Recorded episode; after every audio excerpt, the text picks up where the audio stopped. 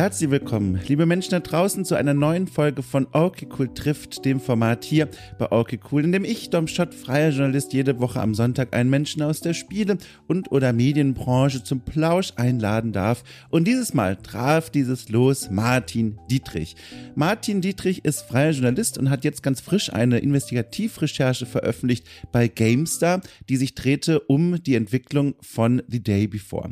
The Day Before ist ein Survival-Shooter aus Russland, der noch vor einigen Monaten zu den meistgewünschten Spielen auf Steam gehörte, also wortwörtlich. Das war das Spiel mit den meisten Wunschlistenplatzierungen auf dieser Plattform und endete dann im Grunde in einer Vollkatastrophe. Ein Spiel, von dem sich manche Menschen irgendwann fragten, kann es überhaupt existieren? Stimmt das wirklich, was wir da in den Trailern sehen? Und das dann erschien und die Menschen nicht nur enttäuschte, sogar schockierte, nicht nur wegen der technischen, spielerischen Qualität, sondern auch wegen all der Geschichten aus dem Entwicklerteam, die um den Release herum an das Licht der Öffentlichkeit kamen.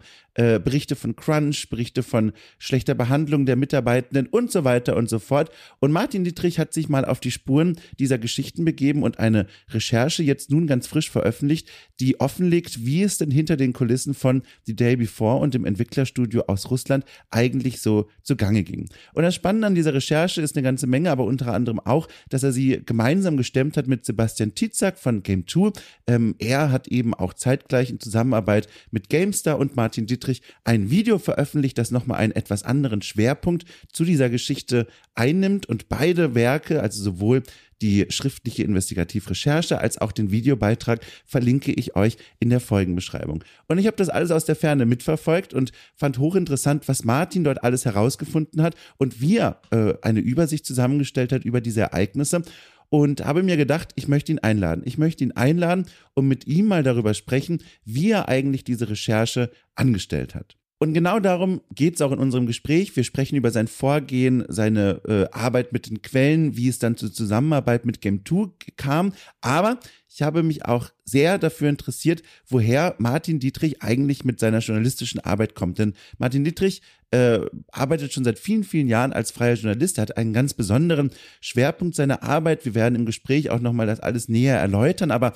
interessiert sich sehr für politische Perspektiven auf das Medium Video- und Computerspiel.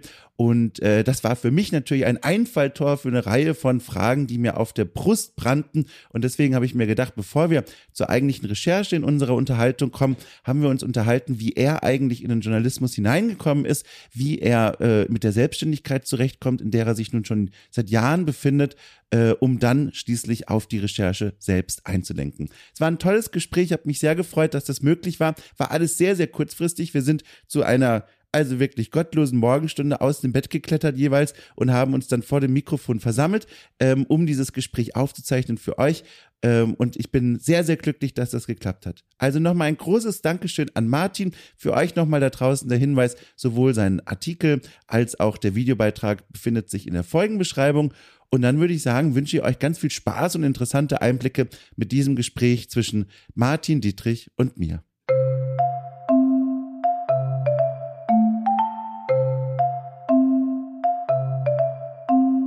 Also erstmal ein, ein großes Dankeschön, äh, dass du dich in diese Recherche da reinbegeben hast, die ich mir alles andere als leicht vorstelle. Die war ja also wirklich umfangreich mit vielen Leuten gesprochen, äh, viele Dinge herausgefunden und viele Dinge auch nochmal in einer Übersicht skizziert, die so bisher da draußen noch gar nicht zu finden war. Deswegen einfach erstmal ein Dankeschön, du. vielen, vielen Dank, ja. Das war auf jeden Fall schön, schön zu hören. Es gab ja sehr, sehr viel positive äh, Resonanz zu dem Artikel und, und ja auch zu dem Video von äh, Sebastian. Und deswegen ist mhm. Aber immer schön, das auch nochmal so die direkt zu hören. Äh, und ich glaube, du weißt ja auch, was so die Arbeit, die, die, da, die dahinter steckt. Äh, deswegen bin ich da mal sehr froh, sowas auch zu hören.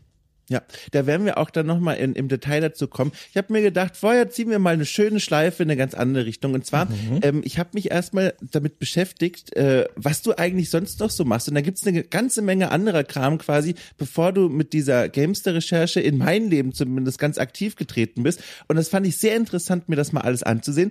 Ähm, man könnte es, wenn man wollte, zusammenfassen ich sag mal, spielpolitische Themen für, für Fachpresse, aber auch für General Interest, ähm, wie die Süddeutsche, MDR, Spiegel habe ich gesehen.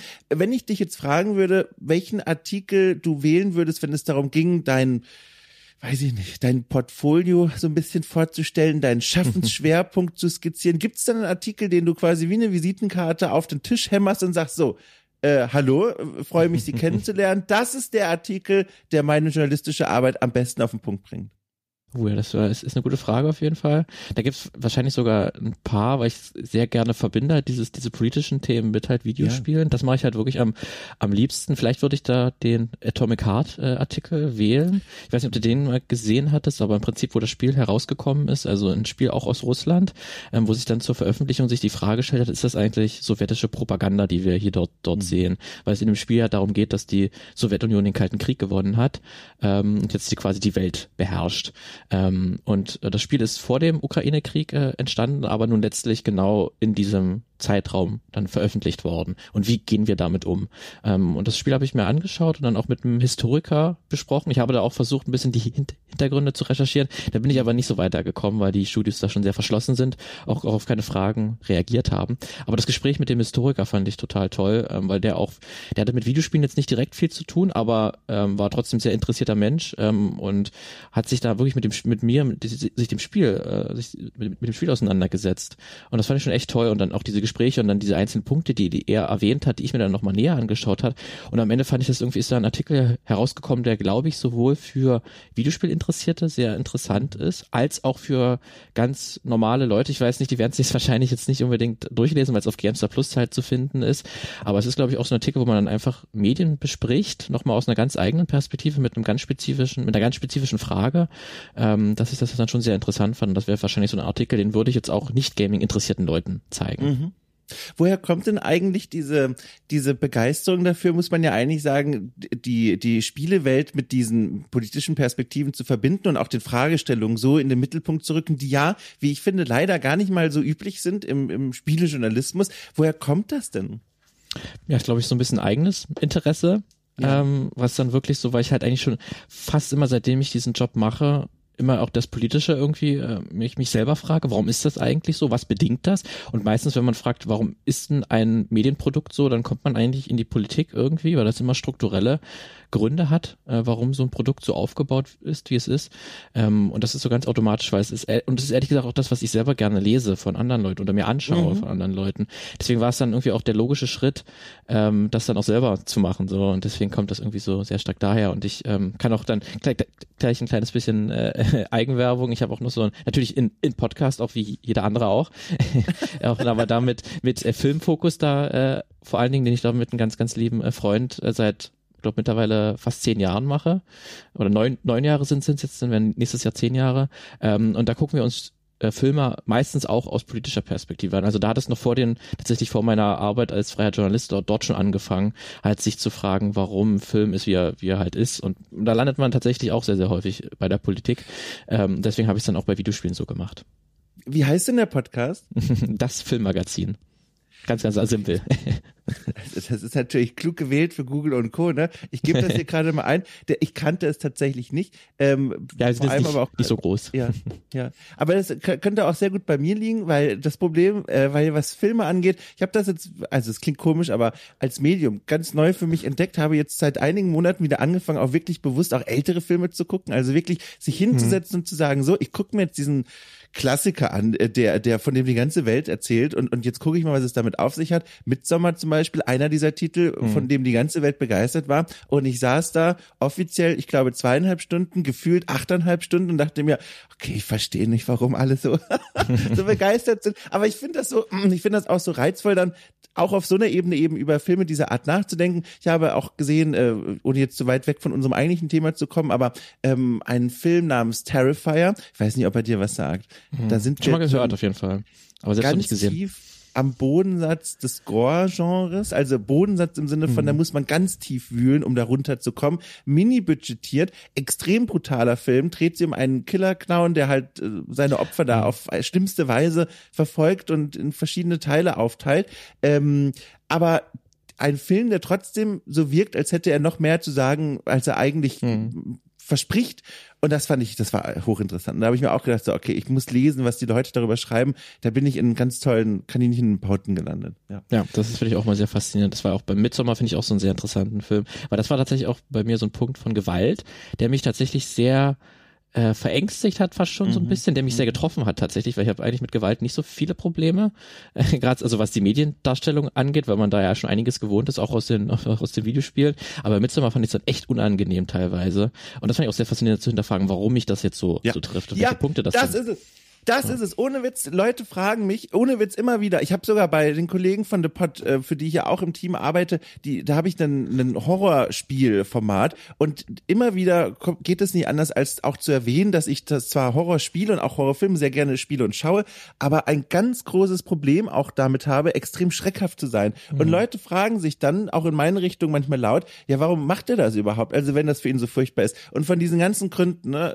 äh, äh Katharsis und so weiter und so fort, gibt es diesen einen Grund, den du gerade genannt hast und den ich viel zu selten bisher von anderen gehört habe, die sowas machen, nämlich sich selbst dann die Frage zu stellen aus so einem Interesse heraus, warum ist das eigentlich gerade gruselig? Also warum sitze ich denn jetzt gerade hinter der Couch und nicht auf der Couch? Hm. Und das finde ich so interessant, sich diese Frage zu stellen. Gab auch einen Film, letzter Filmteil, aber ich muss es jetzt noch kurz sagen, wenn du ihn gesehen hast, äh, schätzt dich glücklich, weil das ist ein tolles Stück. Äh, Mother, hast mhm. du den? Kennst ja, du den? Ja, habe ich gesehen, ja fantastisch. Für alle da draußen, die keine Ahnung haben, im Grunde ganz einfach. Jennifer Lawrence ist Hausfrau und nach und nach kommen immer mehr Leute in ihr Haus und sie weiß nicht warum. Das ist der Film. Das ist der, das ist die Zusammenfassung. Und das ist so beängstigend anzusehen. Und da saß ich dann auch nach dem Abspann wirklich noch lange auf der Couch und hab mir gedacht so, okay, was ist hier eigentlich gerade passieren? Ah, ist ja. toll.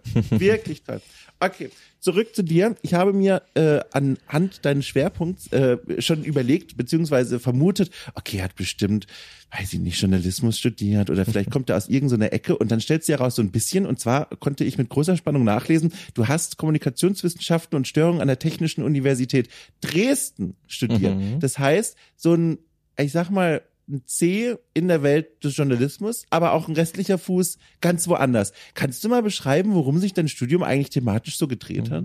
Ja, also es war auf jeden Fall sehr starker Wissenschaftsfokus, also wirklich so Kommunikationswissenschaften. Wie funktionieren mhm. Medien? Das stand sehr, sehr, sehr im, im Fokus. Wie kann man das eigentlich erforschen, wie Medien funktionieren? Also wie funktionieren äh, Umfragen in, in Zeitungen äh, zum Beispiel? Wie erstellt man sowas? Wie findet man heraus, ob es ein Bias in den äh, Zeitungen gibt? Was für wissenschaftliche mhm. Methoden? Sta statistische Methoden leider auch.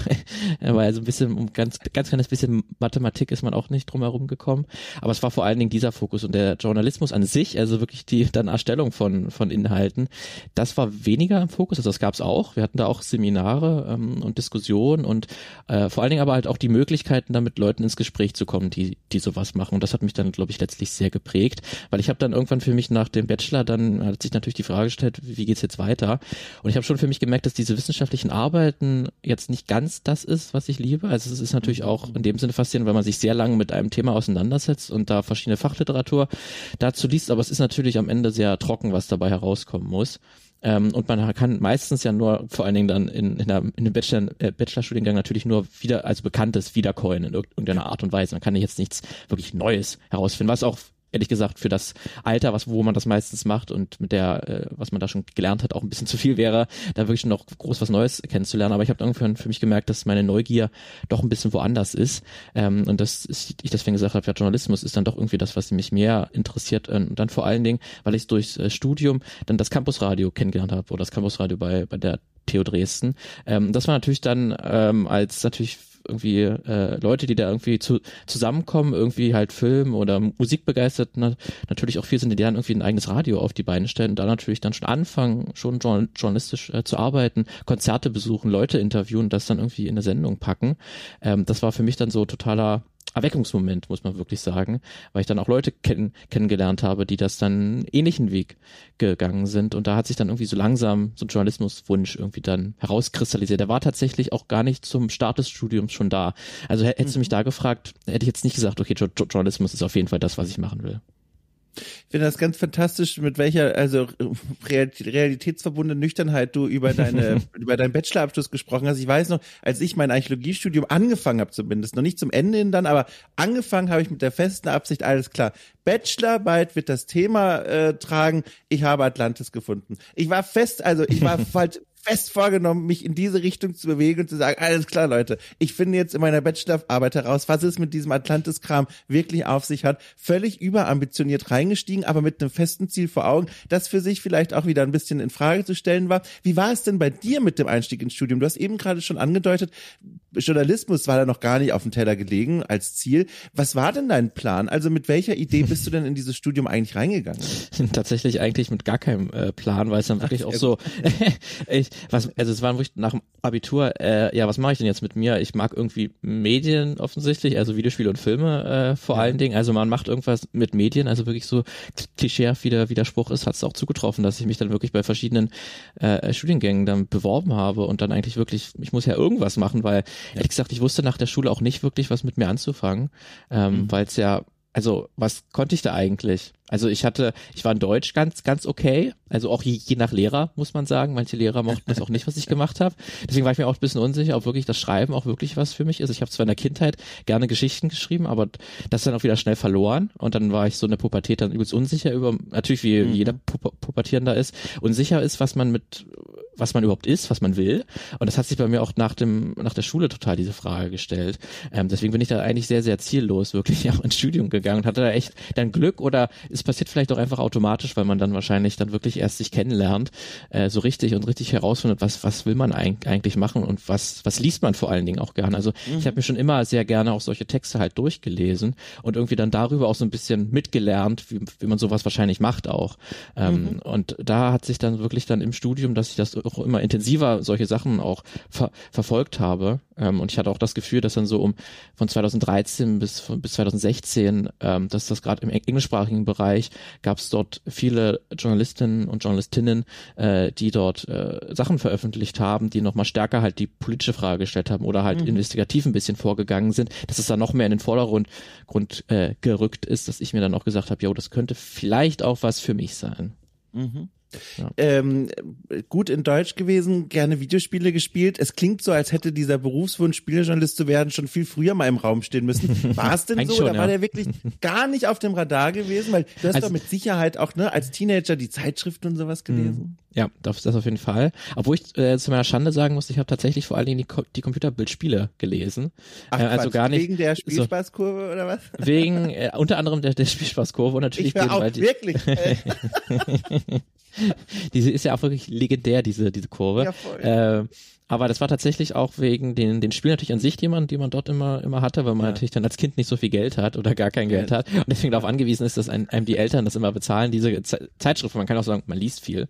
Ähm, aber da habe ich tatsächlich vor, vor allen Dingen das dann eine ganze, ganze Weile ähm, immer gelesen und, und auch, was auch ein bisschen komisch ist, die äh, äh so TV-Movie und so, die habe ich auch, die habe ich wirklich ganz, ganz viel gelesen, ähm, weil ich da immer so eine ähm, also wirklich so eine Fernsehzeitschrift, ja. äh, wo dann steht, was im Fernsehen kommt. Also was kommt morgen eigentlich im Fernsehen? Da hat man irgendwie noch nicht so ins Internet geschaut, irgendwie Mitte der 2000er, sondern hat sich noch Zeitschriften geholt, wo das stand. Und die hatten noch immer Filmkritiken bei sich auf der, in dem in der, in der Zeitschrift und auch so ein bisschen über Trivia-Informationen zum Film. Wie ist der eigentlich entstanden? Das, das habe ich immer aufgesaugt. Ähm, das, das weiß ich auch noch. Das war für mich immer total faszinierend, äh, wenn dann irgendwie äh, stand, dass der, der Schauspieler sich am Set mit dem und dem nicht verstanden hat. Also schon ein bisschen eher boulevardesker, ähm, aber durchaus auch interessant, äh, wenn irgendwie sagen, ja, das, die Finanzierung war irgendwie to total schwierig für, für diesen Film oder so. Ähm, das ist ja dann habe ich so ein bisschen was gelernt. Das ist ja hochinteressant. Da hast du gerade eine Erinnerung bei mir wachgerufen, die ich schon lange nicht mehr im Kopf bewusst hatte. Die Sache mit den Fernsehzeitschriften. Na klar, die lag natürlich bei uns auch immer im Wohnzimmer rum. Ich glaube, es war TV-Spielfilm oder mhm. so, irgendwie sowas. Und ich erinnere mich noch, also ich habe völlig, da war ich vielleicht auch noch zu jung, äh, völlig übersehen, dass es da sowas wie noch Filmkritiken und sowas gibt. Was ich aber als Kind schon faszinierend fand und gerne gelesen habe, war ähm, dieses, man muss ja fast schon sagen, Genre der Kurzzusammenfassung und Kurzkritik in einem. Mhm. Also für all jene da draußen, die zu jung dafür sind. Man muss sich das so vorstellen, man hat quasi für jeden Fernsehtag der Woche ähm, so eine Art tabellarische Übersicht gehabt von komplett dem ganzen Tag unterteilt in verschiedene Zeitslots, ähm, was denn auf welchem Sender läuft. Bei den großen, ich sag mal so Abendfilmen zum Beispiel auch mit so einem kleinen Bildchen oder so noch äh, illustriert, aber oft war es auch einfach nur Text. Und dieser Text musste ja sehr kurz sein, weil der Platz ist beschränkt, aber der Text musste diese schwierige Aufgabe schaffen, zwei sogar. Zum einen in einem Satz wirklich nur kurz zu beschreiben, was um was geht's hier eigentlich? Und zum anderen irgendwie noch zu vermitteln, ist das gut? Ist das eine Empfehlung? Manche Zeitschriften haben dafür so ein Daumensystem gehabt, andere haben es noch in diese, in diese Kurzkritik, sage ich mal, mit reingepackt. Und das waren Sätze, die fühlten sich an wie aus einem Fiebertraum. Also da waren dann sowas wie, weiß ich, wie hieß nochmal, äh, hier Kommissar Rex oder so gab es mhm. als Serie. Und dann hieß der Satz zum Beispiel, Schäferhund lernt Autofahren und überfährt einen Banküberfall Gangster. Und dann dabei. vielleicht gro großartig oder so noch dazu. Ja, genau, großartig. ja, genau. Also Mann mit Maske bringt Frauen um. Toll. So, das ist so, das ist so dieses Genre gewesen und ich fand diese, diese Kurzbeschreibung fand ich faszinierend, weil mit ganz wenigen Worten, das ist ja auch schwierig, ganz vieles gesagt wurde. Ja, das auf jeden Fall, das, das, das stimmt auch. Ich fand das auch, das finde ich auch bis heute, finde ich das eine ganz, ganz, ganz große Eigenschaft, ähm, was sehr kurz zu halten. Ich bin da nicht das beste Beispiel, weil meine Artikel meistens sehr, sehr lang sind. Ähm, aber das ist wirklich auch so, was, das wahrscheinlich viele Leute gar nicht so, das, also das ist auch etwas, was man wahrscheinlich mehr ähm, ähm, bedanken müsste, sich, sich, sich für sowas, aber wirklich so eine kurze News äh, zu schreiben, die ganz, ganz kurz und knapp äh, was zusammenfasst, einen wichtigen Zusammenhalt. Das ist auch ein total krasser Skill, ähm, den man auch so erst über Jahre dann irgendwann verfeinert und, und lernt. Und auch in so einer kurz Kritik vor allen Dingen, wenn man da wirklich nur mhm. zwei, zwei Zeilen hat, was man da für Worte irgendwie findet, ähm, dass das trotzdem irgendwie, dass man weiß, okay, ungefähr geht dieser Film und das Spiel geht ungefähr in diese Richtung und ich kann irgendwie einschätzen, ob das was für, für mich ist. Äh, das ist auf jeden Fall was, was, was, was ganz, ganz Großes und was wahrscheinlich gar nicht so gesehen wird meistens. Weil es ja. so weggeworfen wird, Aber fast schon trotz quasi dieser Vorbilder in, in ja. einem Kinder- und Wohnzimmer, ne, also Spielezeitschrift und Fernsehzeitschrift, trotzdem, um nochmal diesen Faden aufzunehmen, ja. nie diesen konkreten Wunsch gehabt, tatsächlich in diese Richtung mhm. zu gehen vorher schon? Ja, also es war dann wirklich, glaube ich, hatte dann nur mich einmal für äh, Four Players damals beworben, nach Ach, dem Abitur. ja. ähm, weil die hatten da zu dem Zeitpunkt 2013 gerade irgendwie eine Stelle offen. Ähm, aber die hatten schon damals in der, ich glaube, wenn ich das richtig im Kopf habe, hatten die schon in der Bewerbung, eigentlich, man muss ein bisschen älter schon sein. Also die wollten eigentlich jetzt keinen, äh, der 18 oder 19 Jahre alt ist. Ähm, das war, glaube ich, direkt in der Bewerbung schon deutlich gemacht, dass man nach jemandem sucht, der schon jetzt zehn Jahre plus äh, Erfahrung in dem Bereich hat. Aber da hatte ich mich auf jeden Fall beworben.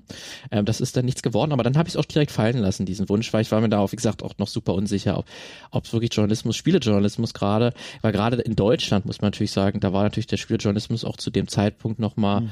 durchaus anders geprägt und jetzt wirklich Kritiken äh, tagtäglich zu machen, wollte ich eigentlich nie und will ich auch heute nicht. Deswegen, das ist auch so geblieben. Deswegen habe ich, glaube ich, das dann relativ schnell fallen lassen und habe dann sozusagen mein Heil dann in irgendwas mit Medienstudiengang gesucht. Ja.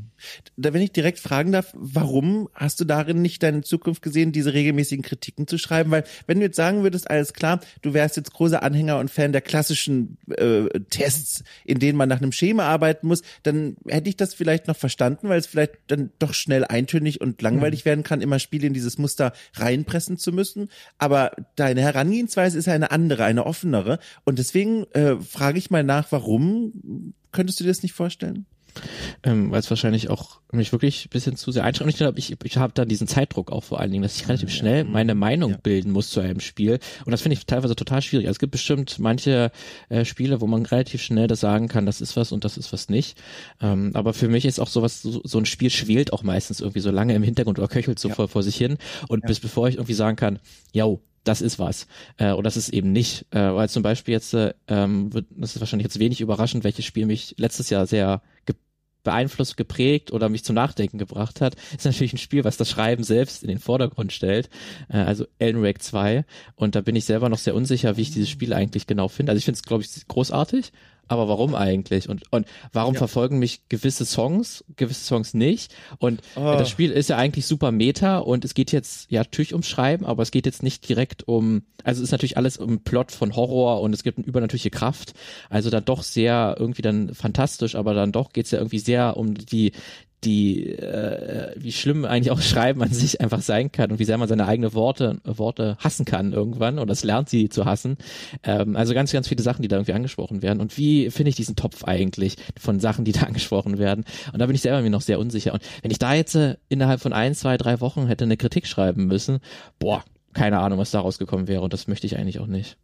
Ohne Witz, ich bekomme mit jedem Tag mehr Lust darauf, ein, äh, weiß ich nicht, Podcast-Review-Format oder Text-Review-Format einzuführen, in dem es darum geht, Spiele exakt ein Jahr nach Release erst zu besprechen. ja. Und nicht im Sinne von, okay, was ist seitdem passiert, sondern ich habe mir ein Jahr Zeit genommen, mal mehr oder weniger viel über dieses Spiel nachzudenken und jetzt spreche ich mit Leuten drüber. Ich finde es immer noch reizvoll. Aber das, das nur am Rande. Äh, Ellen Wake 2, fantastisch, auch das nur am Rande. Äh, zahlreiche Ohrwürmer verfolgen mich seitdem auf Fahrrädern und, und Autos, so schnell sind sie. Äh, ich komme ihnen nicht davon. Äh, zum einen natürlich dieses, äh, also möchte den Leuten jetzt nicht da draußen was vorwegnehmen, wenn sie es noch nicht gespielt haben, aber gibt diesen einen ganz besonderen Level, ne, in dem Musik eine große Rolle spielt. Der Song daraus, absolut faszinierend. Gibt es in drei Versionen unterschiedlicher Länge auf Spotify und Co. Und dann noch ein anderer. Und das muss ich kurz erzählen, weil ich auch gern wissen würde, ob das auch etwas ist, was in, ich sag mal, in deinen Spielen auch passieren kann. Und zwar, es gibt in Alan Wake 2 eine Möglichkeit, in einer kleinen,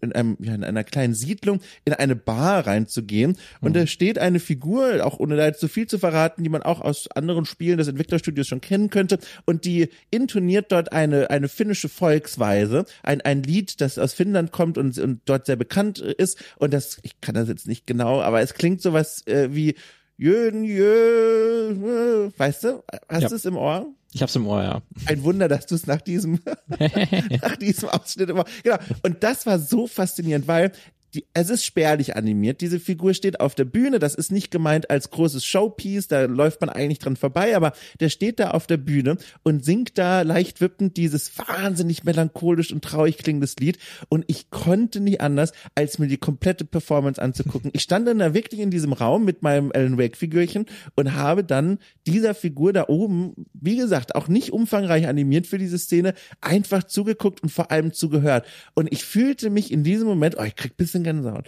Ich ja. fühlte mich in diesem Moment wirklich, als wäre ich irgendwo in der finnischen, weißt du, in so einer finnischen Kleinstadt nach einem langen Backpacking-Tag in so eine Kneipe reingedüdelt. Ich verstehe kein Wort von dem, was die Leute hier sagen, aber die Musik fügt, führt uns alle zusammen. Das war ein richtig schöner Moment. Ist das was, was in deinem Spiel auch stattfinden könnte? Also hast du so ein, so ein, so ein, ja, das so ein Sinn klingt jetzt so wertend, aber magst du es einfach stehen zu bleiben für solche Momente? Auf, auf, auf jeden Fall. Ich glaube gerade da, weil bei Wake hat sich ja wirklich diese finnische Kultur ja vor allen Dingen sehr herausgeprägt, mhm. dass man sich, dass Remedy hier sehr bewusst ihre eigene Heimat im Spiel eingebaut hat. Ja. Ähm, und das finde ich dann auch super äh, faszinierend. Und schauen wir dann gerade bei sowas wie Wake 2, äh, bleibt man schon sehr, sehr häufig stehen, weil das Spiel eben auch so wunderschön ist. Ähm, auch einfach, also grafisch, von der grafischer Qualität ist, dass man sich das, glaube ich, ein bisschen länger ja. anschauen müsste. Ja. Ähm, aber ich habe auch manchmal durchaus die äh, Tendenz, äh, dann manchmal doch durchzurushen fast schon. Also das ist manchmal bei mir auch, auch dabei gerade, aber es liegt dann, glaube ich, manchmal auch am Spielsystem, dass dann das eigentlich so schnell ist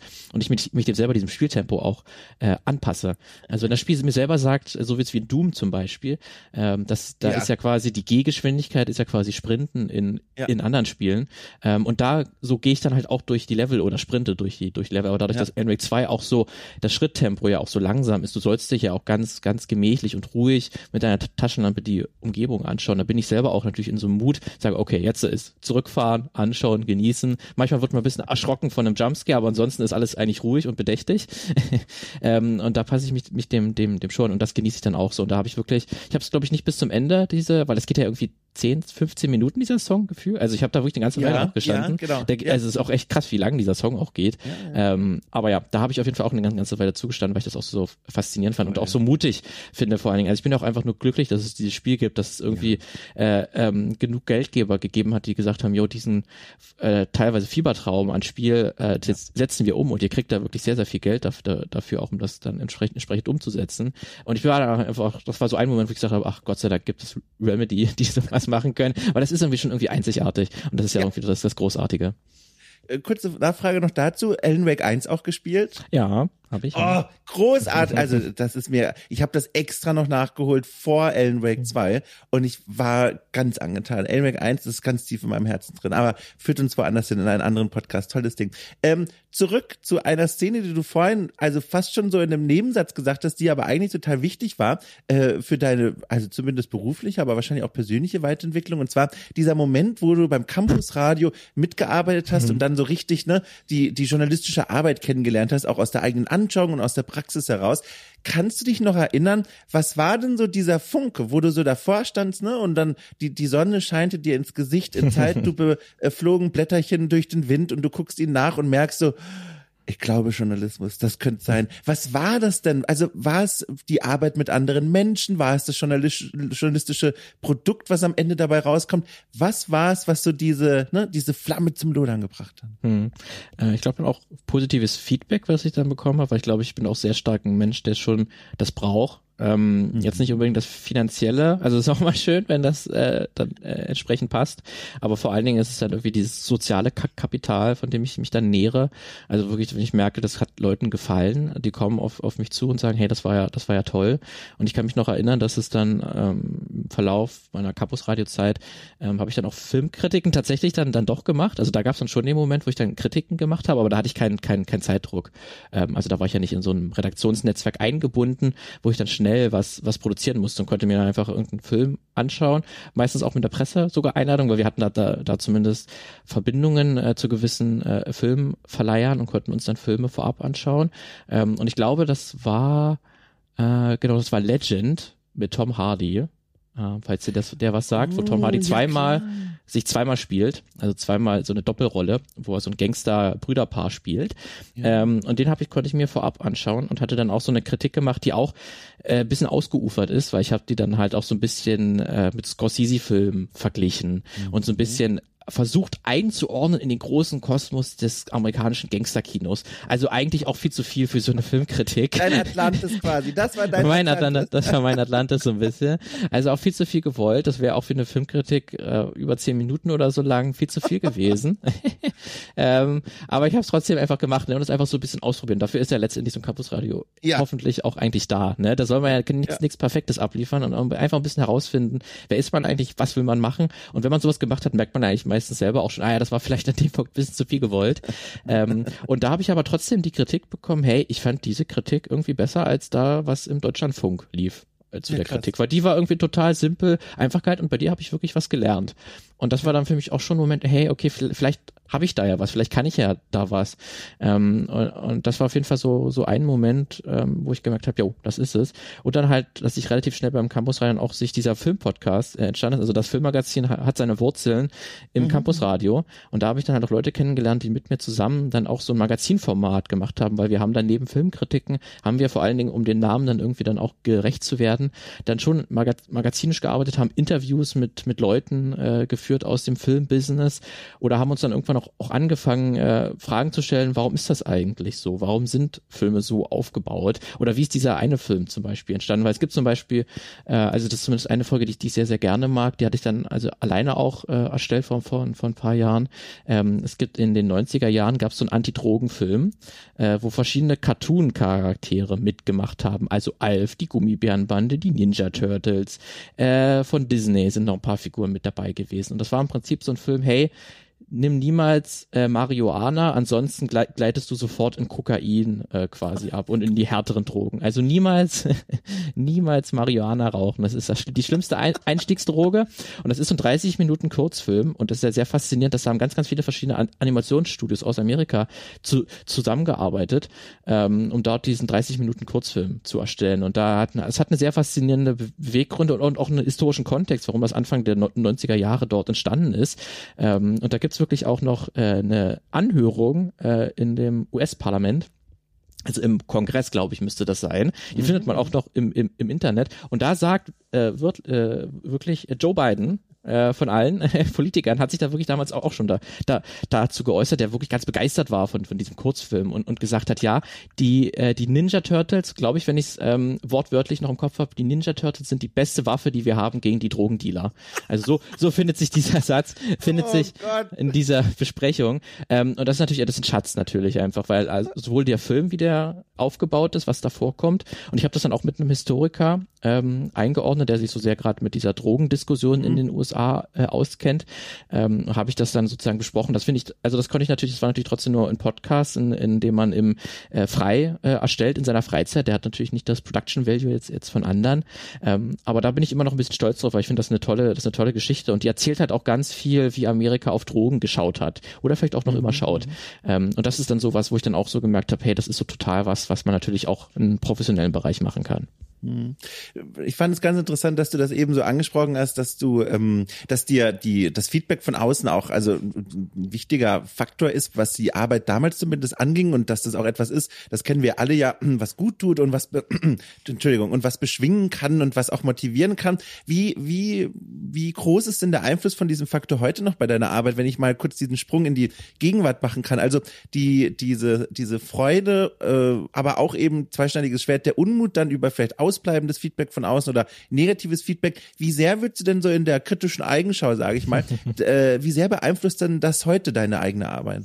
Ich glaube immer noch recht stark auf jeden Fall, ja. ähm, weil das dann schon, ähm, gerade wenn man an einem Artikel länger arbeitet, wie ich meistens dann doch, ähm, dann ist man irgendwie auch in dieser Erwartungshaltung, jetzt, jetzt kommt der Artikel raus, mal gucken, wie die Leute reagieren. Ich meine, denen muss es ja am Ende auch nicht immer gefallen. Das, nur weil man jetzt so sehr viel Arbeit darin reingesteckt hat, muss es den Leuten ja nicht gefallen oder muss es auch jetzt nicht toll sein. Das ist ja auch, auch okay, aber das ist natürlich trotzdem, was mich dann äh, beeinflussen kann und ich, das, ich dann, es gab schon auf jeden Fall Wochen, ähm, in denen ich sehr abgeknickt durch die äh, Straßen gegangen bin, weil es dann doch nicht so ganz geklappt hat, weil vielleicht dann doch, was ich mir vorgenommen habe, doch ein bisschen zu zu viel war oder das Feedback am Ende ausgeblieben ist. Also ich weiß auch noch, dass damals zur, ich hatte zu Calypso mal eine größere Recherche ja. gemacht, also diesen Pub Publisher, ja. wo sich äh, verschiedene Mitarbeitenden gemeldet haben und gesagt haben, hier, ich habe da sehr, ich wurde sehr sehr schlecht behandelt bei äh, Calypso und ich fand das nicht gut, was dort passiert ist. Und ich habe mit den Leuten gesprochen und dazu dann eine größere Recherche wirklich gemacht, die wirklich über äh, am Ende war natürlich auch sich auch ein Anwalt das Ganze dann an, angeschaut hat und so und die ganzen Diskussionen hin und her, weil sich auch Calypso, die Geschäftsführung selber da sehr ausgiebig dazu dann geäußert haben, was sie zu diesen Vorwürfen sagen, ähm, dass das dann auch natürlich ein sehr großer Artikel dann dann war und ich dann wirklich sehr in der Erwartungshaltung war, wie kommt sowas eigentlich an, äh, weil sowas jetzt noch nicht so häufig in der ähm, deutschen Spielejournalismus gab, aber da war am Ende die Resonanz eher zurückhaltend. Ähm, und das war schon ein bisschen, boah, dafür, dass ich das wirklich über sechs Monate waren das, glaube ich, am Ende. Also ich glaube, zwei Monate Recherche waren es und dann nochmal vier Monate lang äh, hin, hin und her äh, mit Anwälten ähm, und halt der D Diskussion mit der Ge Geschäftsleitung, ähm, mhm. dass es dann doch einen sehr, sehr lange beschäftigt hat. Ähm, und dann ist die Kritik äh, oder die Resonanz dann doch sehr wenig gewesen. Ja. Aber es ist ja am Ende glaube, dass das gehört zum Job auch mit dazu und das muss man auch lernen, dass nur weil man da sehr viel Energie reingesteckt hat, das muss jetzt nicht so abgehen wie jetzt die Day Before Recherche, die dann schon ein bisschen mehr Resonanz natürlich verursacht hat, auch international. Ähm, aber das ist ja schön, wenn das so klappt, aber man muss auch, glaube ich, sagen, okay, es ist auch okay, wenn es eben nicht der Fall ist. Also das muss, glaube ich, ich mich, das muss ich auch selber noch besser lernen, dass ich mich dann mein eigenes, ähm, wie, wie ich durch die Welt gehe oder wie dann meine Woche aussieht oder wie, wie ich dann zu meiner Arbeit stehe, das sollte nicht so stark davon beeinflusst werden, wie das jetzt andere Leute finden. Das ich. ist halt auch was, was ich gemerkt habe. Nur ganz kurz dazu, ähm, weil ich hatte das auch ganz lange als als einen großen Faktor, der so meine Arbeit mit nicht bestimmt hat, aber der immer wie so ein Schatten darüber lag, wie ja. auch die Außenwelt dann ne, die eigene Arbeit aufnehmen wird. Und da habe ich natürlich zwangsläufig diese Erkenntnis getroffen, die ja eigentlich rational super voraussehbar ist, aber man muss es manchmal auch einfach erstmal für sich selbst dann herausfinden und spüren, nämlich wie wankelmütig das dann ist. Also ne, du bist ja dann im Grunde auch ein Stückchen abhängig davon. Äh, äh, wie die anderen Leute reagieren und das beeinflusst so viel dein eigenes Denken und dein eigener Blick auf die Arbeit und sich davon wegzuentwickeln und zu einem Punkt zu kommen, wo ich jetzt zum Beispiel hier aber auch cool früh aufstehe und sage, okay, es gibt viele Leute, die gar nicht so toll finden, was hier passiert, aber es gibt noch mehr Leute, die das toll finden, aber vor allem, ich finde es toll. Ich stehe jeden Tag auf und denke mir richtig toll. Ich mag, was hier passiert. Ich finde toll, was ich hier, was ich hier so machen kann, auch mit meinem kleinen Team.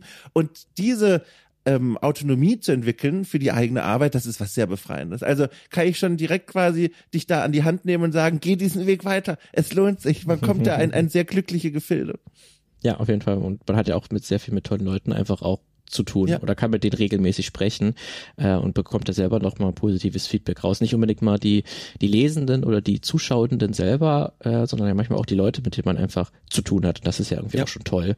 Ähm, ja. Und ja, auf jeden Fall. Aber es gibt natürlich immer wieder auch die Punkte und ich weiß auch noch, dass ich Ende letzten Jahres war auch wieder so eine Phase, wo ich mich sehr stark hinterfragt habe, ob das das ist, was ich mache ob Ja. das so, ob ich das so weitermachen kann und und äh, was sind eigentlich die nächsten Schritte, weil ich mache das jetzt so seit äh, fast acht Jahren. Ja, ja. Ähm, ist das wirklich jetzt noch die äh, die äh, Zukunft oder oder wie was was sind die nächsten Stellen? Will ich eigentlich noch als freier jo jo Journalist arbeiten oder wo könnte ich eigentlich auch eine Festanstellung? Also ich hätte sehr sehr gerne eine Festanstellung, wo ich das machen kann, was ich jetzt gerade mache, aber das ist ein bisschen schwieriger. Ähm, Das wollte ich wirklich nämlich fragen. Ich habe nämlich gesehen, wirklich ein Großteil deiner Arbeit bist du selbstständig berufstätig und da habe ich mich auch gefragt, das war jetzt was, was ich dich auch fragen wollte, ähm, warum eigentlich? Also du hast es jetzt schon schon so ein bisschen angedeutet, es ist jetzt nicht der ideale Zustand offenbar für dich. Ja, absolut. Und ich hatte mich auch dann nach dem äh, Studium, nachdem ich noch ein paar Praktika gemacht habe in bei Radiostationen und auch bei einer Zeitschrift, ähm, habe ich mich dann auch be- beworben bei äh, einer Volontärstelle bei den öffentlich-rechtlichen Medien, also beim ZDF und auch noch bei einigen AD, ich glaube bei dem NDR war es damals auch. Ja. Aber da wurde ich damals nicht genommen, ähm, weil dann auch natürlich, dann war ich 21 oder 22 Jahre alt ähm, und hatte jetzt noch nicht so viel vorzuweisen, dann vor allen Dingen ne, so Campusradio-mäßig halt noch alles, was man so in der Freizeit selber gemacht hat. Da war natürlich noch nicht so viel Professionelles dahinter und da wurde ich dann jetzt nicht genommen und so meistens, was ich gesehen habe, so Volontäre sind ja meistens auch eher so 25, 26, 27, fängt es dann so an, äh, so Anfang 20 eher weniger. Ähm, und dann, okay, hat das irgendwie nicht geklappt und dann, was mache ich jetzt? Und ich hatte halt einen, einen, einen guten Freund, ähm, der mit mir auch das, das Filmmagazin äh, macht, ähm, der dann halt sich selbstständig gemacht hat auch und dann frei für den MDR gearbeitet hat äh, und dann auch äh, als Podcast-Produzent sozusagen auch eine eigene Firma dann gegründet hat, wo dann andere Leute auch beraten hat bei ihrer Podcast-Produktion oder selber dann äh, die, die Podcasts für ein Unternehmen erstellt hat zum Beispiel. Und das hat relativ gut funktioniert äh, für ihn oder sehr gut funktioniert. Und da habe ich mir gesagt, okay, dann probiere ich das auch mal mit dem, mit dem Freien ähm, und habe dann irgendwie direkt die GameStar angeschrieben ähm, und habe den dann äh, vorgeschlagen, hey, habt ihr da irgendwas? Ähm, für mich? Und ich hatte äh, irgendwann mal für den Community-Bereich äh, hatte ich mal so einen Artikel gemacht über äh, Gewaltmedienforschung, also diese alte Frage, ne, äh, äh, beeinflu beeinflusst uns Gewalt in Videospielen dann vor allen Dingen irgendwie hat das Einfluss auf unser reales Leben. Äh, wie sehr werden wir davon beeinflusst? Weil das hatte, hatte ich im Studium ein bisschen häufiger oder wurde das häufiger besprochen, auch gerade die methodische Frage, wie findet man sowas überhaupt heraus? Und dazu hatte ich mal im, im, Commu- im Community-Bereich was äh, verfasst und das kam auch ganz gut an, glaube ich. Äh, und deswegen habe ich dann einfach mal gefragt, hey, könnt ihr euch sowas vorstellen? Und tatsächlich hat dann Michael Graf gesagt, yo, äh, macht doch dazu mal einen richtigen Artikel zu dieser Gewaltmedienfrage. Also wie ist da gerade der Stand der Forschung? Und dann habe ich mich wirklich auch mit mit fünf, sechs äh, Forschern äh, unterhalten, äh, wie die auch so in der Rückschau auf diese ganze Diskussion Anfang der, der 2000er, diese ganze in Anführungsstrichen äh, Killerspieldebatte schauen. Ähm, und das nochmal so sich selber auch hinterfragen. Da waren teilweise auch echt richtig gute Gespräche dabei, wo einige Forscher auch und Forscherinnen auch äh, gesagt haben, yo, das war, glaube ich, nicht perfekt, was wir gemacht haben. Und auch teilweise in der Diskussion mit den Medien haben wir da falsch reagiert und haben, sind dazu, haben dazu wenig eingegriffen äh, oder haben das auch völlig unterschätzt, wie das dann abläuft oder wie sich so eine Debatte auch verselbstständigen kann. Ähm, und da war wirklich dann der erste äh, Artikel, auch übelst lang, glaube ich, sieben, acht Seiten dann in der GameStar, zu diesem Stand der Gewaltmedienforschung. Ähm, und so ist dann das so ein bisschen entstanden, dass das kommt ja dann wohl ganz gut an und dann habe ich mich von da aus dann irgendwie dann immer versucht, weitere Auftraggeber zu finden, was manchmal geklappt hat, manchmal nicht. Ja, bis es dann, bis ich dann hier heute bin.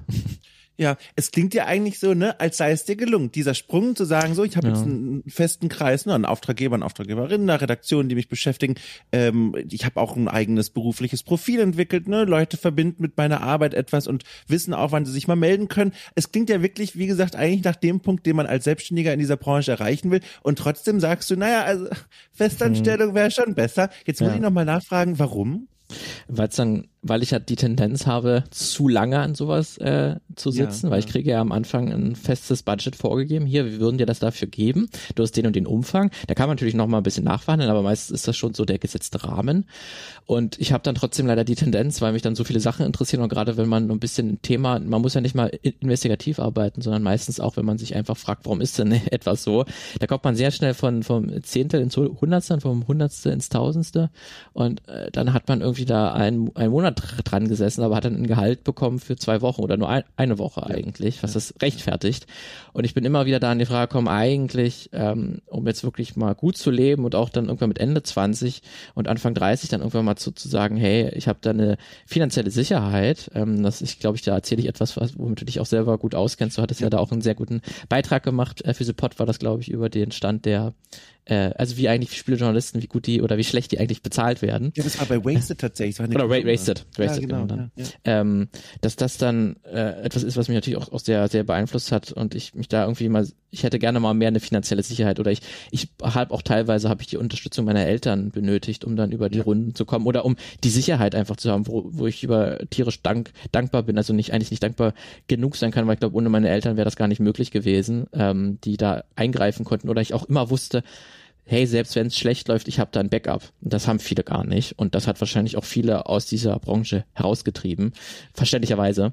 Ähm, und deswegen ist das auch was, aber ich hätte natürlich irgendwann gerne schon die finanzielle Sicherheit, wo ich sagen kann, yo, ähm, ich stehe komplett auf eigenen Beinen und ich habe nie im Hintergrund diesen steht da was auf dem auf meinen Schultern, der immer so den Nagen fragt, naja, guck mal auf dein Konto, ist das jetzt so clever, da wirklich nochmal in die Recherche äh, so lange zu gehen?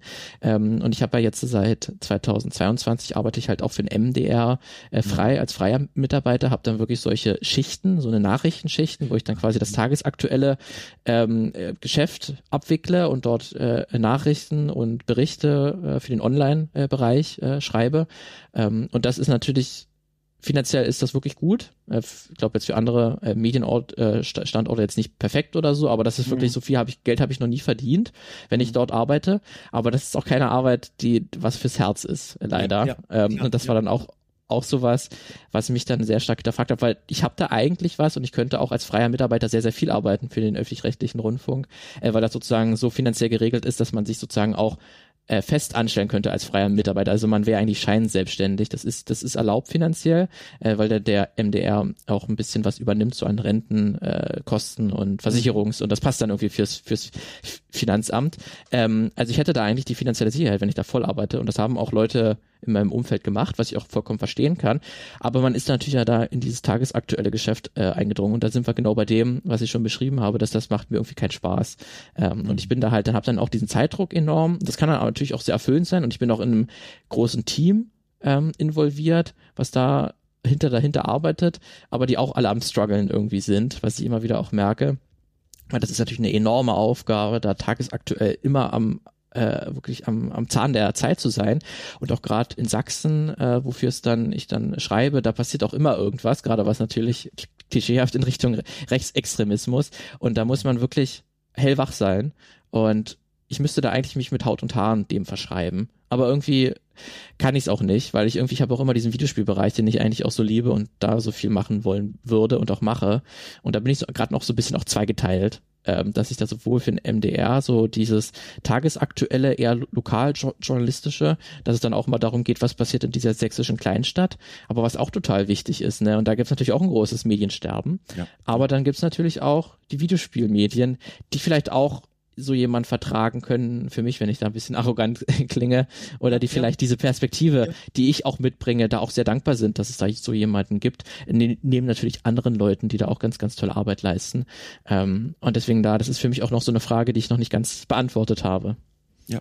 Ja, du sprichst da wirklich ein Thema an, über das ich, du hast ja schon selber gesagt, auch schon viel nachgedacht habe, auch schon immer mal wieder geäußert habe. Es fehlt einfach dieser fruchtbare Boden in Deutschland, auf dem investigative spielejournalistische Arbeit wachsen und gedeihen kann, vor allem aus Budgetgründen, genau wie du es beschrieben hast. Es wird, also diese, diese Honorarwelt ist nicht vorbereitet auf Arbeiten wie diese und offenbar auch nicht so bereitwillig äh, dafür da zu sagen, alles klar, das kostet jetzt einfach sehr viel mehr Geld als eine normale Reportage irgendwie. Äh, und das bezahlen wir auch und, und ermöglichen dadurch die Arbeit. Das fehlt. Und ich, man kann ja nur hoffen, äh, dass Arbeiten wie deine, ähm, die dann auf eine Weise entstehen, die vielleicht gar nicht wirtschaftlich sind, aber die dann so gut sind, dass dann Leute sagen, oh, da steckt eben doch ein Wert drin, der sich für uns lohnt, das weiterhin zu fördern und dass dann diese Entwicklung so ganz langsam ins Rollen kommt. Man kann es ja nur hoffen. Jetzt sind wir auch bei diesem Thema angekommen, nämlich der Games-Reportage, um mal zu fragen, also wenn du sagen möchtest, zum einen würde mich erstmal sehr interessieren, so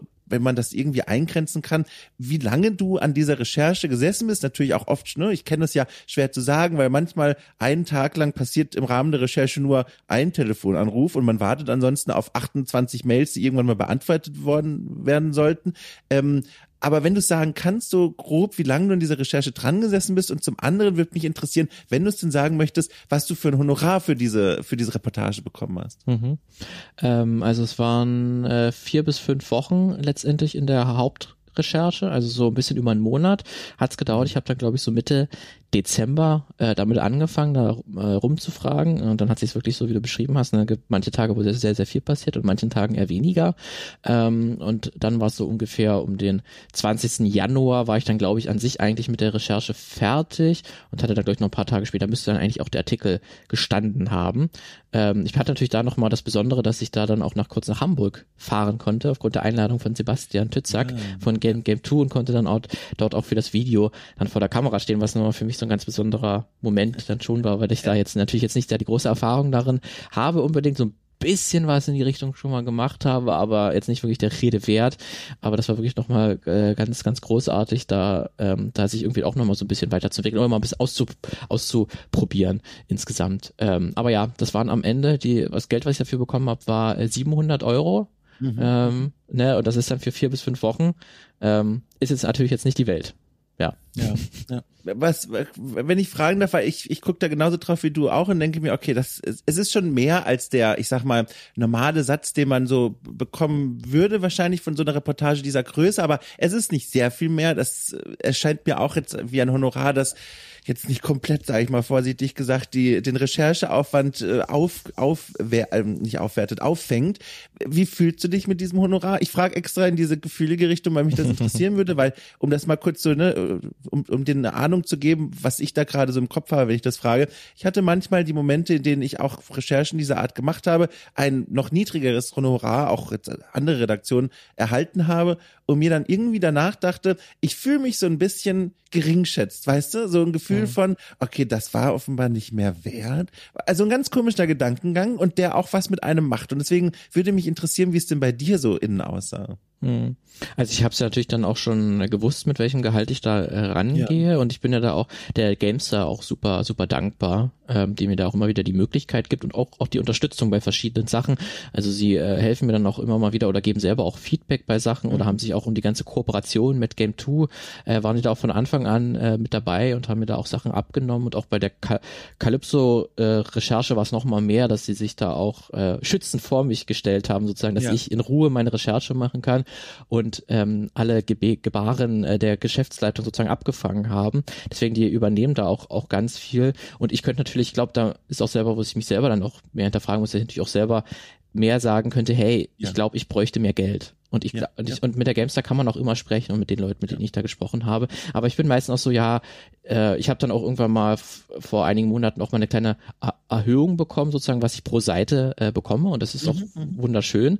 Ähm, und da fühle ich mich auch ge gewertschätzt. Aber das ist meist so, ich könnte da natürlich auch selber äh, aktiver werden. Aber ich bin da auch noch, glaube ich, sehr schüchtern, dann nachzufragen, äh, das zu machen. Deswegen, ich möchte da der Gamestar gar keinen so, so, so einen starken Vorwurf machen, weil sie sind ehrlich gesagt auch einer der ganz, ganz wenigen, wenn nicht sogar die einzigen, die jetzt im privaten Medienbereich sowas unterstützen.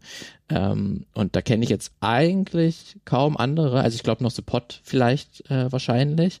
Mhm. Ähm, aber die arbeiten ja auch vor allen Dingen mit ihren festen Leuten äh, mhm zusammen, aber die könnte ich mir auch vorstellen, und wir haben bestimmt vielleicht auch schon was gemacht, was ich gar nicht gerade im, im Kopf habe. Ähm, aber ja, wirklich einer der ganz wenigen macht die Gamestar sowas. Ähm, deswegen ist es eigentlich auch, glaube ich, wirklich okay. Und ich habe ja auch schon, glaube ich, am Anfang gesagt, äh, das Finanzielle ist natürlich auch immer so ein, so ein Punkt, aber ich lebe natürlich auch viel von diesen, äh, von einer positiven Resonanz und dem so sozialen Kredit, ja. den man da irgendwie äh, bekommt. Und der ist natürlich bei The Day Before jetzt wirklich überschwänglich äh, positiv. Ja. Und ich habe da wirklich auch von Kommilitonen, aber ich bin heute mit einer Nachricht auch aufgewacht von einer Ko Kommilitonin, die mir gesagt hat, hey, ich habe das gesehen und das ist ja richtig toll, das, was du da gemacht hast. Und das ist, auch wenn das ja, das ist eigentlich ein bisschen traurig, auch weil am Ende das Finanzielle, das macht natürlich alles aus, weil ohne eine Wohnung und Essen im, im Kühlschrank äh, kann ich das ja. gar nicht, gar nicht machen. Ähm, aber ja, das ist dann trotzdem etwas, was ein bisschen rüberzieht und am Ende ähm, ist, glaube ich, weil es ja jetzt auch die vier, fünf Wochen, die ich daran gearbeitet habe, die waren natürlich auch nicht durchgearbeitet. Ähm, und wenn ich da auch noch besser werde, glaube ich, in der, ähm, wie ich sowas dann auch strukturiere, weil mittlerweile habe ich das jetzt schon ein paar Mal gemacht und ich kann mittlerweile ganz gut einschätzen, glaube ich, wann ich, wie viel Zeit ich dafür brauche und wann vielleicht auch die Momente sind, wo ich mich wieder auf was anderes ko konzentrieren, mhm, äh, ko mhm. konzentrieren kann und dort dann vielleicht auch ein bisschen arbeiten kann, zum Beispiel wieder beim MDR eine, eine Tagesschicht machen kann.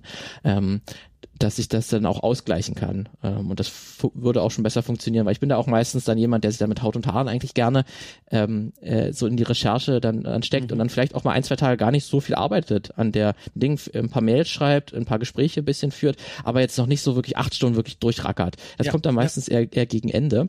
Ähm, und wenn ich das damit lerne, vielleicht besser umzugehen, oder vielleicht dann, das wäre natürlich der Traum, dann wirklich eine Festanstellung habe, wo sich das dann ganz natürlich äh, amortisiert irgendwie. Ähm, äh, das wäre natürlich dann der absolute Traum. Aber ja, es ist durchaus, aber mit den 700 Euro bin ich jetzt durchaus schon zufrieden.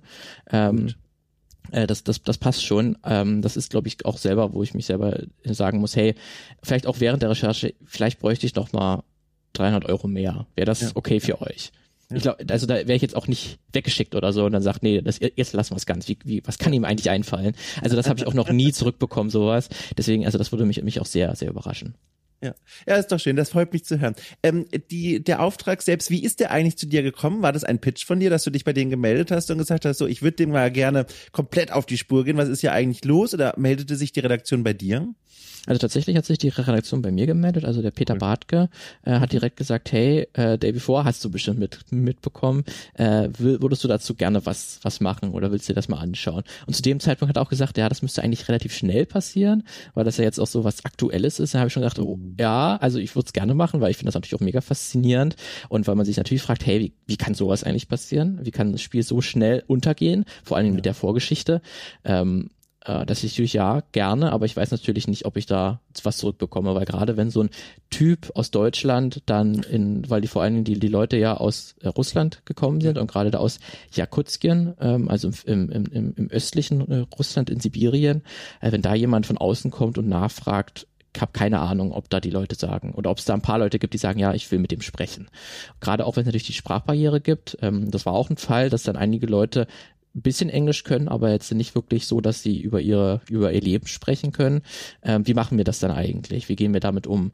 Ähm, aber am Ende ist tatsächlich hat sich relativ schnell herausgestellt, dass es ein paar Leute gibt, die auf jeden Fall reden wollen. Ähm, und so konnte ich dann wirklich sagen, jo, da können wir was zu machen. Und dann auch relativ schnell ist dann auch dazu gekommen, dass dann sich Game 2 gemeldet hat und dann gerade Sebastian gesagt hat, hey, ich habe da mit einer Quelle gesprochen, die hat irgendwie erwähnt, die hat schon mit einem anderen deutschen Journalisten gesprochen. Äh, wollen wir da nicht vielleicht was zusammen machen? Ähm, und so war es natürlich für mich auch einfach mal eine Gelegenheit, hier auch eine Recherche zu zweit zu machen, weil man muss wirklich sagen, das, was da am Ende rausgekommen ist, also Sebastian hat natürlich das großartige Video ähm, alles selbst gemacht, aber sozusagen der Inhalt, der mhm. da vorkommt, der ist wirklich 50 Prozent meins, 50 Prozent Sebastians. Und das ist ja auch nochmal in der Recherche, gerade investigativ, ja. ähm, eher selten, dass man da zusammenarbeiten kann im, im deutschsprachigen Videospielbereich. Da ist man ja meist allein auf weiter Flur und Sebastian war es ja auch bei der Gollum-Recherche, hat er ja auch ein, äh, eine tolle äh, Recherche gemacht. Da war er ja mhm. größtenteils alleine, vor allem was die Re Recherche angeht, auch wirklich alleine. Und hier konnte ich auch mal mit jemandem zusammenarbeiten und abgleichen und Fragen stellen und einfach das so ein bisschen durchgehen. Man hatte immer auch so eine Sicherheit natürlich, dass da jemand das auch im Blick hat und auch voll im Thema ist. Und das war, glaube ich, auch nochmal so eine tolle neue Erfahrung, die mich dann auch so weitergetragen hat ähm, und dass es da wirklich auch sehr smooth abging und ich das Gefühl hatte, das ging eigentlich dafür, auch wenn es jetzt äh, doch ein bisschen länger gedauert hat, als äh, am, am Anfang gedacht, aber das ist ja eigentlich immer so, das ist dann glaube ich so ein bisschen wie bei einem Haus bauen, wenn man irgendwie sagt, ja, yo, ich brauche 300.000 Euro und fünf Monate, dann steht das Haus, dann ist es meistens das Doppelte, sowohl was die Kosten angeht und äh, als auch was die die die Zeit ist. Ähm, aber ging es doch relativ schnell, so mit mit vier fünf Wochen finde ich das eigentlich bei so einem großen Thema eigentlich eigentlich doch recht ähm, positiv. Ja.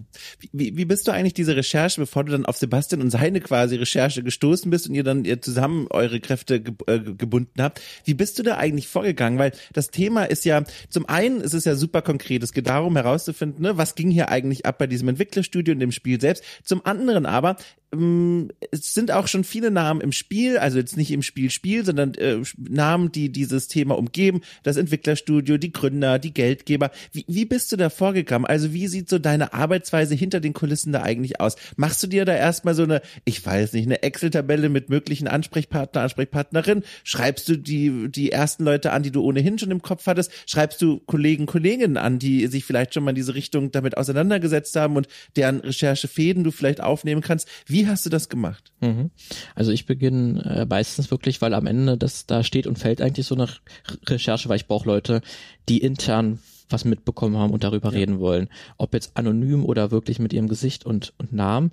Äh, und das ist eigentlich, äh, da beginnt jede Arbeit, dass ich am Anfang erstmal wirklich so eine große Tabelle mache äh, und dann alle Leute raussuche, die irgendwie was mit dem Spiel zu tun hatten, die bisher noch nicht in Erscheinung ge getreten sind ähm, und die ich dann wirklich abklappere und wirklich da äh, anschreibe, anrufe über, also Telegram war hier vor allen Dingen natürlich ein großer, großer Faktor, weil natürlich in, in Russland ist Telegram so ein mhm. großes, eine große Kommunikationsplattform und darüber ha habe ich auch viele äh, Kontakte gefunden, ähm, gerade am, am Anfang. Und ich habe da jetzt wirklich, glaube ich, habe so 100 101 oder 102 Kontakte dann gefunden von Leuten, die man relativ schnell, relativ im Sinne von fünf, sechs Tage gefunden hat, ähm, die da irgendwie was mit dem Spiel zu tun hatten. Und die habe ich dann auch alle angeschrieben. Und ähm, wenn da jetzt schon nichts zurückgekommen wäre oder nur ganz, ganz spärlich, dann hätte ich, ja. glaube ich, schon gesagt, nee, dann, dann lassen wir es lieber. Weil wenn man jetzt so offizielle, wenn man offiziell bei Mytona Fantastic anfragt, also dem Publisher und, und Entwicklerstudio, ähm, da wird man, wenn dann, wenn, wenn man überhaupt was hört, dann nur so PR-Gewisch natürlich, das ist ja auch, auch verständlich. Mhm, mhm. die werden sich da jetzt nicht groß sagen, yo, ich erzähle dir jetzt ganz investigativ oder ich erzähle dir sofort meine dunkelsten Geheimnisse. Damit muss man nicht, nicht, nicht unbedingt rechnen.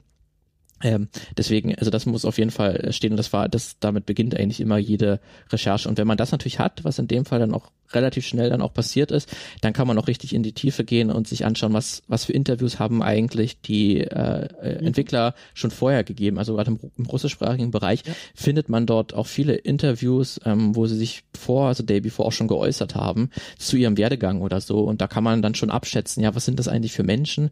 Ähm, wie haben die so funktioniert? Was ist so der Beweggrund?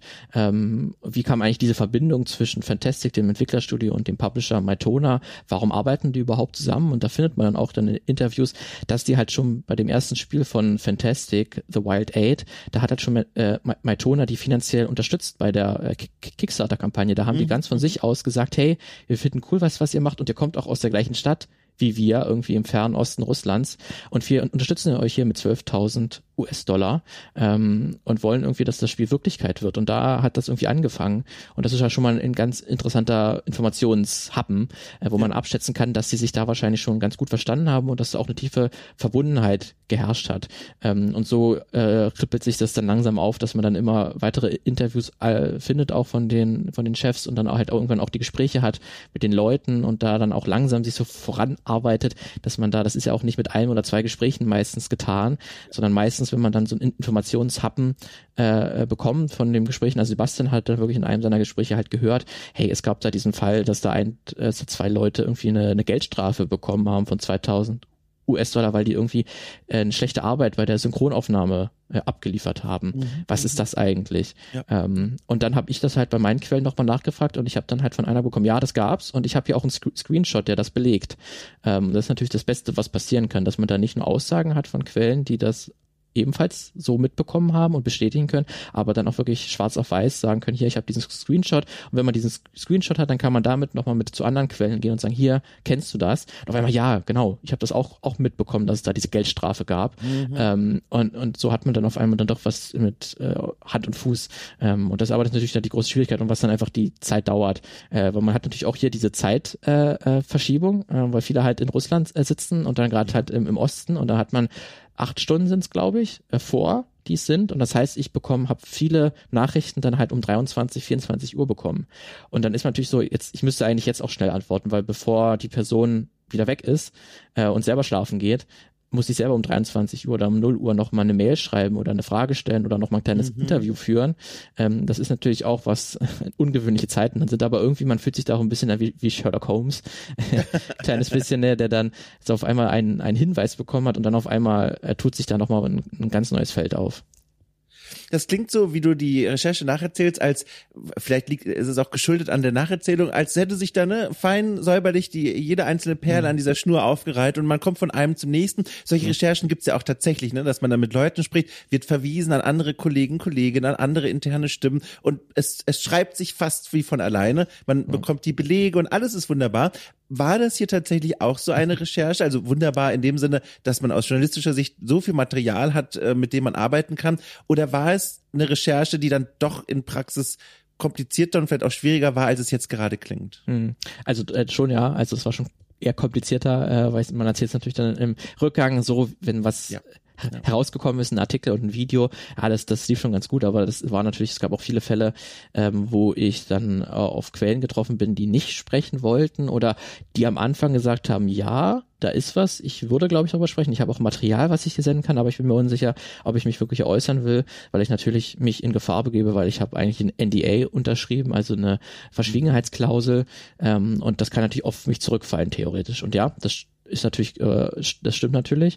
Und da gibt es natürlich immer eine Restgefahr und ich kann das auch absolut nachvollziehen, wenn da jemand sagt, ich möchte nicht mit dir sprechen oder ich habe das noch gar nicht verarbeitet, was dort passiert ist. Ähm, und ich bin mir unsicher, ob ich mich da jetzt wirklich schon aus meinem Kaninchenbau begeben möchte oder wirklich mehr oder weniger öffentlich auftrete und sage, hier ist was passiert. Also selbst anonym ist man ja trotzdem irgendwie, dass man sich in der Öffentlichkeit begibt. Ähm, und da gab es auf jeden Fall auch Momente, wo ich mit Leuten gesprochen habe, die dann am Ende aber gesagt haben, nee, ganz ehrlich, ich möchte jetzt doch nicht darüber sprechen. Und damit muss man dann auch irgendwie leben. Ich, da bin ich mir selber auch immer unsicher, wie sehr man da als Investigativjournalist, wie sehr man da noch nachbohren muss, ob man da noch fünf Nachrichten hinterher schreibt, hey, es wäre schon gut. Ich habe dann noch mal eine Nachricht nur geschrieben gegen Ende der Recherche, wo ich gesagt habe, hey, ich habe jetzt schon wirklich viel und es wäre aber trotzdem toll, wenn du dich selber auch noch äußern würdest. Aber da kam dann auch nichts mehr zurück, aber das ist auch vollkommen okay.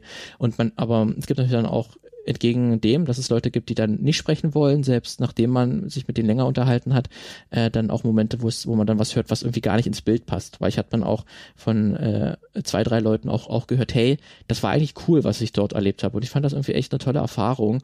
Ähm, ich war unerfahrener, also ich habe gerade erst angefangen mit der Spieleentwicklung und habe dann gleich an so einem großen, bekannten Spiel gearbeitet. Das Spiel mhm. ist nichts geworden. Ähm, und die beiden Chefs, um die es ja vor allen Dingen geht, ja, die sind wahrscheinlich nicht die besten Manager, aber das sind keine Monster. Und ich bin ihnen eigentlich echt dankbar dafür, dass sie mir diese Möglichkeit einfach gegeben haben.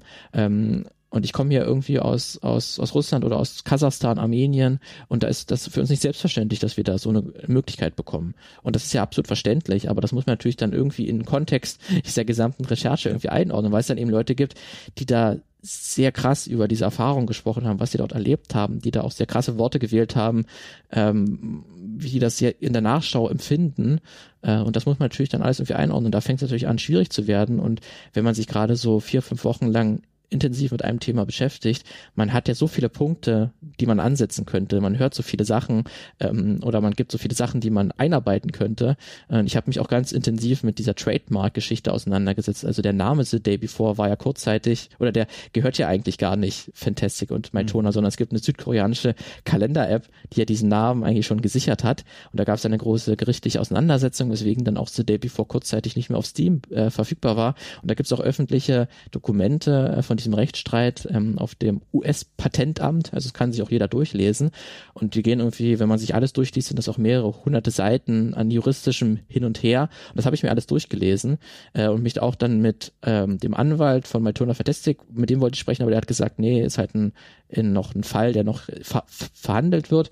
Ähm, deswegen kann ich deine Fragen leider nicht beantworten. Und dann gab es auch den südkoreanischen Ka Kalender-App-Entwickler, der hat zum Glück geantwortet, hat ein paar meiner Fragen beantwortet. Aber ich hatte da wirklich so ein bisschen Batzen an Informationen, die ich da ges gesammelt habe zu diesem Trademark-Streit, ähm, wo ich auch noch ein bisschen, ein kleines bisschen was gefunden habe, was noch, glaube ich, nicht so öffentlich bekannt war, weil sich keiner die Muße gemacht, was auch verständlich ist, sich da alles durchzulesen. Aber am Ende, ich hatte ja trotzdem eine beschränkte Zahl an, an Zeichen, die ich in meinen äh, Text reinbringen kann ja. oder eine Seitenlänge.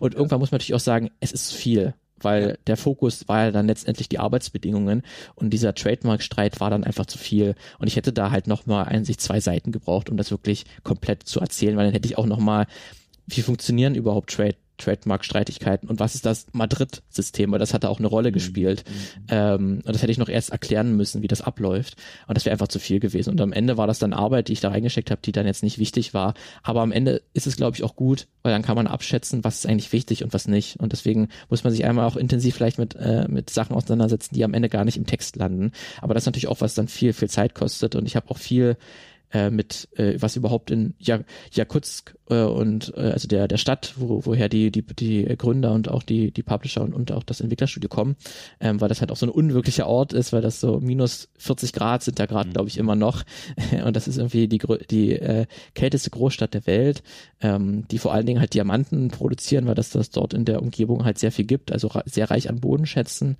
ähm, aber was ist das überhaupt für, ein, für eine Gegend? Und ich habe mich da auch mit einem Hamburger Forscher, äh, mit dem wollte ich sprechen, weil ich habe ein Buch von dem gefunden, der sich da mit Jakutsk Jakutsk und der ganzen Umgebung beschäftigt hat und dort auch sich mit dem Internet beschäftigt. Also wie hat sich dort das Internet verbreitet, aber der war dann irgendwie schon länger aus dem Thema raus. Also das Buch hat er irgendwie vor ein paar Jahren geschrieben. Er hat gesagt, ne, eigentlich bin ich gar nicht mehr so, so, so sehr im Thema, schreib mal den und den Leuten, habe ich den und den Leuten geschrieben, aber die haben auch gesagt, ah, ich bin auch gerade schon wieder aus dem Thema raus. Äh, und dann hat, ist das quasi so ein Faden, der hat, der hat sich dann aufgelöst. Und am Ende hätte ich den, hätte ich den überhaupt ver verfolgen sollen, weil ist das jetzt so wichtig für die Diskussion? Ich finde sowas immer ganz interessant, mhm. äh, auch nochmal zu erfahren, die, diese Bedingungen ähm, und das, diese Stadt und dieses Land, äh, was er, das hat er doch irgendwie Einfluss äh, darauf, wie so ein Spiel auch äh, entsteht. Ich habe dann zum Beispiel äh, gelernt, dass das größte Tagebauloch der Welt ist in Jakutskin. Das Ach, ist ungefähr 1,5 Kilometer breit, also was schon echt gigantisch ist. Äh, das heißt irgendwie Mir, also M-I-R oder ja. MYR, also kann man auch bei, findet man bei, bei Wikipedia. Äh, das ist ja irgendwie in der Nähe von ja, Jakutsk. Äh, das fand ich irgendwie sehr faszinierend, da habe ich mir ein bisschen so die Geschichte durchgelesen von diesem Tagebauloch. Also es ist auch nicht mehr aktiv, aber war irgendwie in den 50er Jahren wurde das irgendwie ausgehoben und das ist irgendwie, stelle ich mir übelst krass vor, weil das hat halt eine Frost, also Permafrostboden mhm. und dann neun Monate Winter bei minus 30 bis minus 50 Grad. Äh, wie entsteht so ein riesiges Loch eigentlich? Also, falls da jemand eine, eine Doku hat, eine Art-Doku irgendwie von irgendeinem krummeligen sibirischen Minenarbeiter, der da Tag, Tag ein, Tag aus hingeht, das würde mich sehr interessieren, wie das aussieht. Aber das ist dann zum Beispiel auch sowas, wo ich dann schnell mal abdrifte. Aber es hat sich gelohnt, finde ich. Ich finde, wie gesagt, äh, äh, daraus entstand, aus dem, was du gerade erzählst, eine so lesenswerte, interessante Reportage und Recherche, äh, für die ich dir eingangs ja schon gedankt habe, aber ich möchte es gerne nochmal machen. Also großes Dankeschön einfach für diese Arbeit, die da drinnen steckt und dass das Ergebnis so interessant und lesenswert geworden ist. Da habe ich mich sehr drüber gefreut. Und äh, ich habe jetzt ganz dolle auf dem Schirm quasi, was als nächstes von, von deiner Feder kommt. Erwartungsdruck ist natürlich hoch. Es muss jetzt natürlich wieder so etwas kommen. Sitzt du denn schon an einer nächsten großen Recherche? Kannst du so viel ähm, verraten? Oder ist Zumin das Zumindest ja. am Beginn, ja. Also es deutet sich was an, dass ich an was Größerem vielleicht arbeiten konnte, aber ich habe jetzt noch keinen Auftraggeber direkt gefunden, aber ich habe zumindest ja. eine Quelle, die sich schon aufgetan hat, wo vielleicht was entstehen könnte. Aber ja, das kann auch passieren, dass das dann versandet. Aber vielleicht passiert was äh, in den nächsten Wochen, dass da vielleicht ein kleines bisschen was Größeres kommt, was ein bekannteres Thema auch, was glaube ich viele, die im Videospielbereich äh, den, den, den verfolgen, da schon eine Geschichte, die wurde auch schon, über die wurde schon berichtet, aber da kann man, glaube ich, auch da immer noch einen Bericht machen, der nochmal auch in die Tiefe geht, weil da auch Sachen passiert sind, die nicht in Ordnung sind, ähm, wo man da auch, glaube ich, nochmal was aus einer bestimmten Perspektive sich anschauen kann. Deswegen ja, also an sich, ich, ich äh, laufe schon wieder warm, was oh, das angeht ich freue mich auch so, weil auch das zu fragen und jetzt die Antwort darauf zu hören, weil ich, wie gesagt, vor ein paar Jahren, du hast ja einen ähnlichen Eindruck wahrscheinlich auch, äh, gab es in der Hinsicht so weniges in diese Richtung äh, spielejournalistische investigative Arbeit und jetzt zu hören, ne, schon wieder ein Thema im Blick und auch hier auf Seiten von Okay Cool liegen auf dem Schreibtisch schon ein, zwei Recherchen, an denen ich dran bin mit einer Kollegin. Ja. Das ist so toll einfach, dass sich da offenbar allmählich etwas zu verändern beginnt und eine, also nicht nur ein Raum für diese Arbeit geschaffen wird, sondern auch eine Wertschätzung der Menschen da draußen. Ich finde das toll. Ich freue mich da sehr. Bin sehr ja. gespannt, was in den nächsten Jahren noch so passieren wird. Ich, ich absolut auch, ja. Und ich hoffe da, dass ich auf jeden Fall noch weiter in dem Bereich arbeiten kann. Ich hoffe es auch. Und äh, möchte eigentlich enden mit den Worten nochmal vielen Dank äh, für deine Zeit und dass du hier so von dir und deiner Arbeit erzählt hast. Ich habe das sehr genossen. Wir nehmen zu unmöglichen Uhrzeiten auf. Viel zu früh hat der Tag begonnen für uns beide, aber es hat sich gelohnt, das Aufstehen. Das kann ich schon mal sagen. Auf jeden Fall. Vielen, vielen Dank ja. für, die, für die Einladung. Ja, sehr gerne. Dann winke ich dir zu und ich würde sagen, ja. wir sind einfach in Kontakt. Absolut. Tschüss. Ein ganz, ganz großes Dankeschön an Martin Dietrich für seine Zeit und auch ein großes Dankeschön an euch da draußen für euer Zuhören, eure Zeit ebenfalls und auch eure Unterstützung. An dieser Stelle der Hinweis für alle, die es nicht wissen, man kann okay cool auch finanziell unterstützen, unsere Arbeit hier im Team, äh, und zwar via Steady. Äh, da könnt ihr fünf Euro im Monat einwerfen, bekommt dafür nicht nur unsere ewige und warme Dankbarkeit, sondern auch eine ganze Reihe von besonderen Premium-Podcasts, die jede Woche frisch für euch erscheinen, von der Audioreportage bis hin zur Diskussion über irgendein Spiel. Da ist für jeden Geschmack etwas dabei und sogar noch viel mehr. So. Ich wünsche euch eine wunderbare Woche und äh, viel Kraft für alles, was ihr vorhabt. Wir hören uns ganz, ganz, ganz bald wieder.